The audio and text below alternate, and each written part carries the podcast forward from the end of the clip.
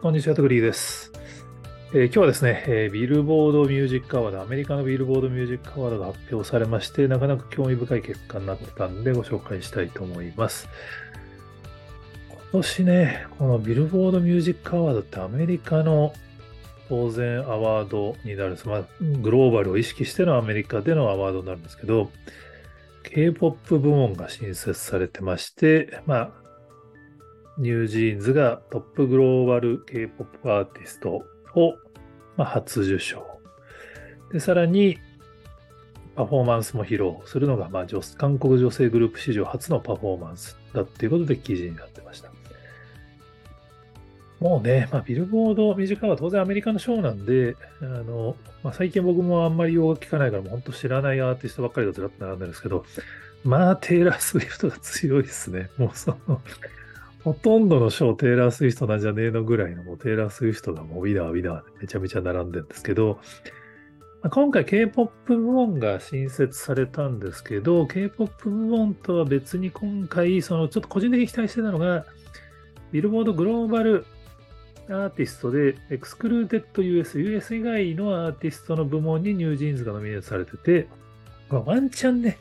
これで NewJeans が受賞したら面白いなってちょっとこう、 NewJeans プチファンとしては思ってたんですけど、ここもテイラー・スウィフトでした。まあもうほんとほとんどテイラー・スウィフトですね。もうソング、ラなんかラジオソングとか、ソングライターとか、セールスとかグローバルとか、何もかも、まあほん当然他のアーティストもいろんな賞は取ってるんですけど、まあ、ラップとかね全然わかんないんで、ドレイクさんがいっぱい取ってましたけど、カントリー部門とかいろいろあるんですけど、面白いのはこのカントリーとかロックとかラテンミュージックが並んでいる部門の中に今回 K-POP 部門が新設されて K-POP アーティストの初受賞は NewJeans で他にも BLACKPINK とかジョングクさんとかスキズとかが、まあ、新設された部門部門の受賞をされてた感じですね。まあ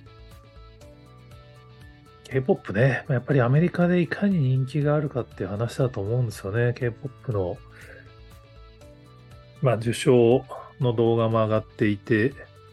あのパフォーマンスもニュージーンズしてたみたいですけど、まあもうね、その、本当はあの、アメリカの、なんだっけ、ちょっとフェスの名前忘れちゃいましたが、フェスでも堂々と英語でのパフォーマンスしてましたし、まあ、多分アメリカの人は、まあ、あんまりその、まあ、K-POP は K-POP なんだけど、その韓国のっていうよりは自分たちのアイドルとして聞いてんだろうな、みたいなちょっと想像しますけど、今年は結構日本もグローバル、ビルボードのグローバルチャートで結構頑張ってた印象があって、まあ、夜遊びがね、なんつっても1位になってますし、まあ、妹さんによると、年間チャートでは夜遊びがグローバル200で57位。Global Excluded US では28位に、その年間チャートでも入ってたみたいですね。まあ、さすがにちょっとノミネートされなかったんですけど、で、ヒゲダンと米津さんも100位以内にエクスクルーデッド US の方で入ってたそうなので、まあ、3組、グローバルチャートにも一応顔を覗かせるって、まあ、 Excluded US なんでね、その、どう評価するか難しいですけど、ただ、今本さんによると、K-POP はグローバル200の方に8組、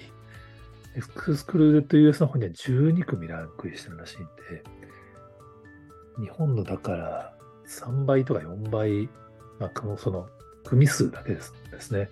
だから当然存在感はもうこの K-POP 部門が作られるぐらいの全然段違いって話なんですけど、さらに残念なのは今年頑張ったなと思ってたんですけど、やっぱ差は実は開いてるらしいですね。J-POP と K-POP の。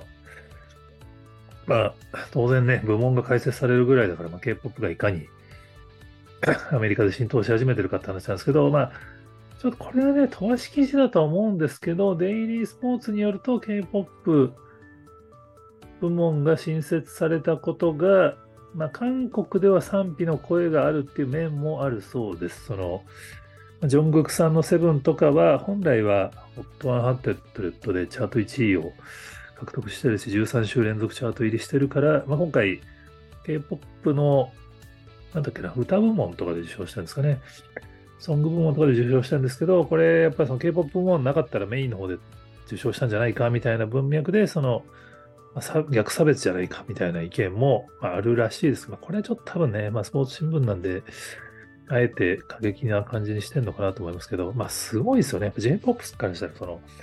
アメリカのチャートに K-POP 部門があるって、ちょっと羨ましいですよね。やっぱ BTS のメンバーとかね、ジョングさん受賞されてますけど、